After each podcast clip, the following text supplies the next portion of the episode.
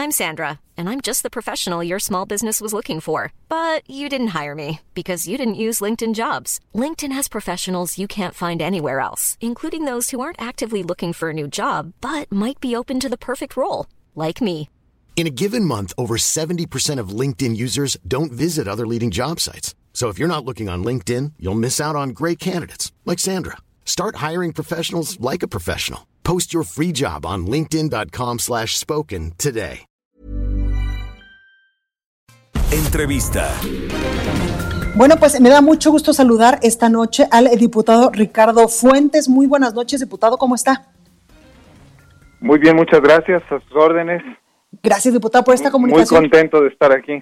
Gracias, diputado, por esta comunicación. Oiga, cuénteme, eh, pues, eh, cómo va el asunto de los órganos autónomos, estos eh, de los que ha hablado mucho el presidente en, las últimos, en los últimos días. Ah, bueno, este, está bien, podemos tomar ese tema. Es que me habían comentado que íbamos a platicar sobre la iniciativa que presenté de la interrupción legal del embarazo. Sin embargo, podemos hablar de los órganos autónomos. Usted me Pues, dirá. Si quiere, hablemos primero de su iniciativa y luego comentamos de los órganos autónomos, ¿le parece? Sí, con mucho gusto, sí. Bueno, Perfecto, la pues- iniciativa, yo presenté una iniciativa el 20 de octubre. Ahorita estamos con lo que sucede en Argentina, que este que se acaba de aprobar ya prácticamente la interrupción, el aborto legal, digamos, ¿no? En Chile está en esa discusión y es un asunto que las mujeres en México eh, pues tienen que exigirlo, ¿no? Y digo, las mujeres tendríamos que ser todos, hombres y mujeres, porque es un problema social, es un problema que nos atañe a todos. Sin embargo, pues son las mujeres las que se embarazan, son las mujeres las que tienen que tomar esta decisión, que no es algo fácil. Quienes Claro. están en contra eh, dicen que para los que estamos a favor, pues es muy fácil tomar esa decisión. No, tomar esa decisión para las mujeres es algo sumamente complicado, no es sencillo. Entonces es una irresponsabilidad decir que, es una decisión fácil. El 20 de octubre del 2020 yo presenté una iniciativa ante el Congreso de la Ciudad de México. El dictamen ya está. Nada más está esperando a que la Comisión de Puntos Constitucionales sesione. Ya hubo una sesión en donde no hubo quórum. La oposición hizo eh, vacío y no se aprobó. Y entonces, digo, no se aprobó, no hubo quórum, entonces no se pudo hacer, pero el dictamen ya está listo, el dictamen va en sentido positivo. Es una iniciativa que para que eh, como Congreso se presente a la Cámara de Diputados una reforma constitucional. Aquí sucede eh, algo eh, que es eh, la- las- los hombres y las mujeres somos iguales como seres humanos, pero como son sexos diferentes, se requiere una perspectiva jurídica distinta para que incluya el derecho de las mujeres a ejercer esa diferencia. Y una de las diferencias es la capacidad de decidir sobre su cuerpo. Hay una altísima mortalidad materna, sobre todo a partir de los embarazos adolescentes. La mayor parte de las mujeres que viven en el país tienen eh, una concepción moral y religiosa que les que ha hecho muy difícil avanzar sobre eh, los derechos reproductivos de las mujeres. Esto lo ha comentado en múltiples ocasiones mujeres como Marta Lamas, eh, sobre todo por considerando que hay muchas mujeres en todo el país que no tienen acceso a muchos servicios. En México aproximadamente son cuatro millones doscientos mil embarazos al año, de los cuales el 60% llega a término. Eh, los demás son abortos espontáneos o abortos inducidos. Eh, estamos considerando que 340 mil nacimientos de mujeres son de menores de 18 años. Digo, 340 mil de nacimientos son en mujeres de menores de 19 años. y eh, en el 2018, 40 mil mujeres, 40 mil 300 mujeres eh, sufrieron una violación sexual.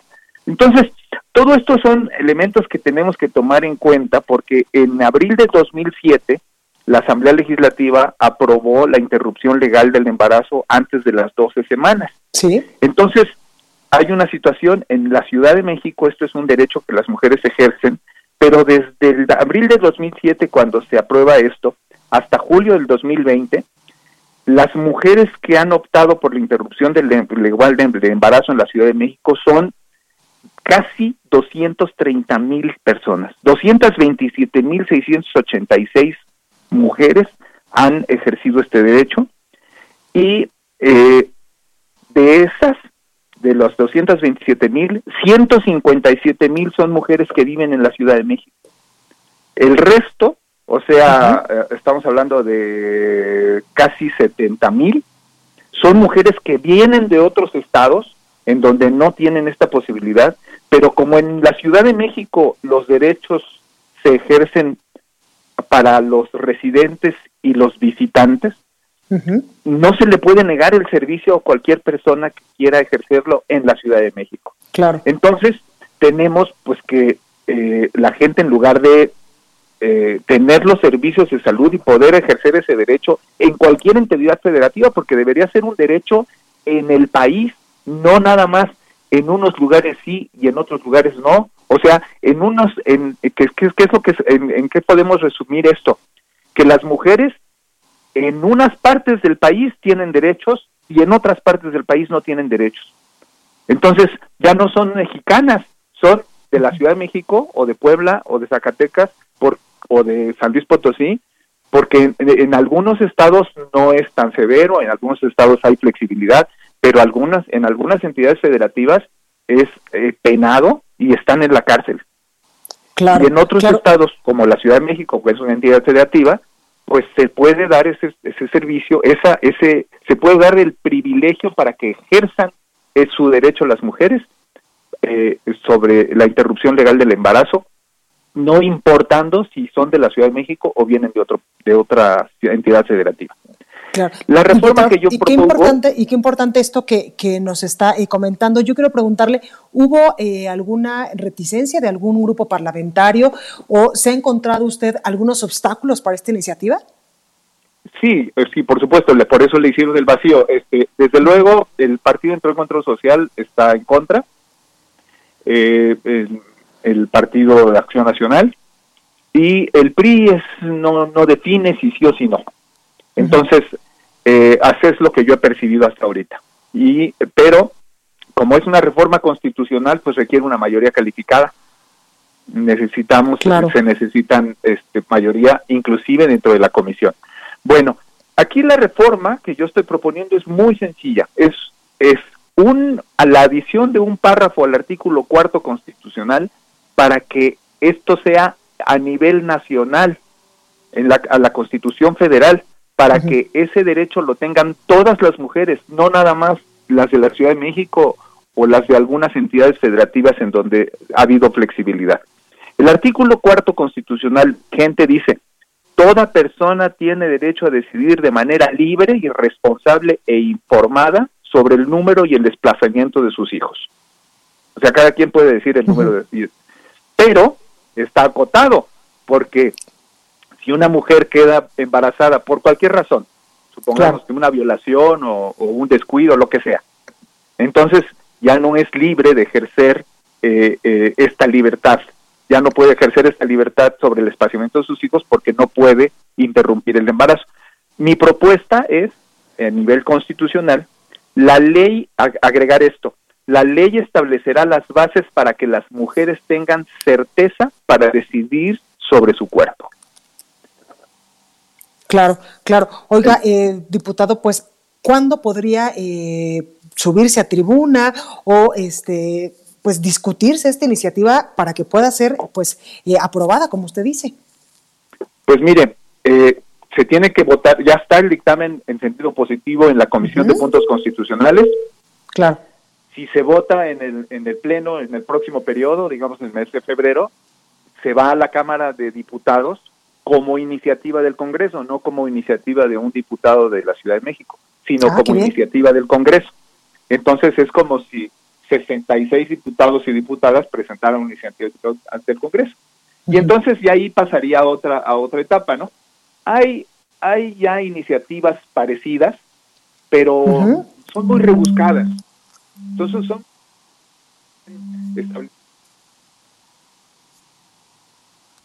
eso yo la verdad es que creo que la Constitución es una carta de derechos y poner cosas tan rebuscadas enreda mucho las cosas. Es el asunto nada más que en la Constitución quede que las mujeres eh, cada una de las mujeres tiene el derecho de decidir sobre su cuerpo, punto.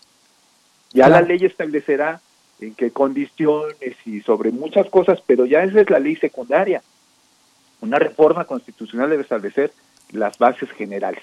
Y esto es lo que yo estoy proponiendo, nada más pues ahí, ahí tenemos su propuesta, diputado. Ojalá eh, pues pase y tenga pues la aprobación eh, de sus compañeros diputados y después pase al Congreso eh, Federal y ya después nos estará diciendo cómo le va. Pues sí, ya vamos a ver qué, qué sucede, ¿no? Estamos en el cierre y esperemos que pues, si no sale en este periodo, pues quienes sean tomen la Diputación Federal en el próximo claro en, en el próximo en la próxima legislatura, pues pues ahí lo tenemos. Pues sí. Diputado mm, Ricardo Fuentes, muchas gracias por esta comunicación. ACAST powers the world's best podcasts. Here's a show that we recommend. The Real Housewives is a guilty pleasure for most, but if you're looking to not feel guilty about that pleasure, tune in to Everything Iconic with me, Danny Pellegrino, where I break down all the messy moments and behind the scenes antics of Bravo's popular franchise. And on Everything Iconic, I also interview celebrity guests like Kelly Ripa, Kiki Palmer, Drew Barrymore, Cameron Diaz, and more about their guilty pleasures, their past work, and so much more. So if you're pop culture obsessed and find yourself watching way too much reality TV like me, tune in to Everything Iconic with Danny Pellegrino wherever you listen to podcasts. ACAST helps creators launch, grow, and monetize their podcasts everywhere. ACAST.com.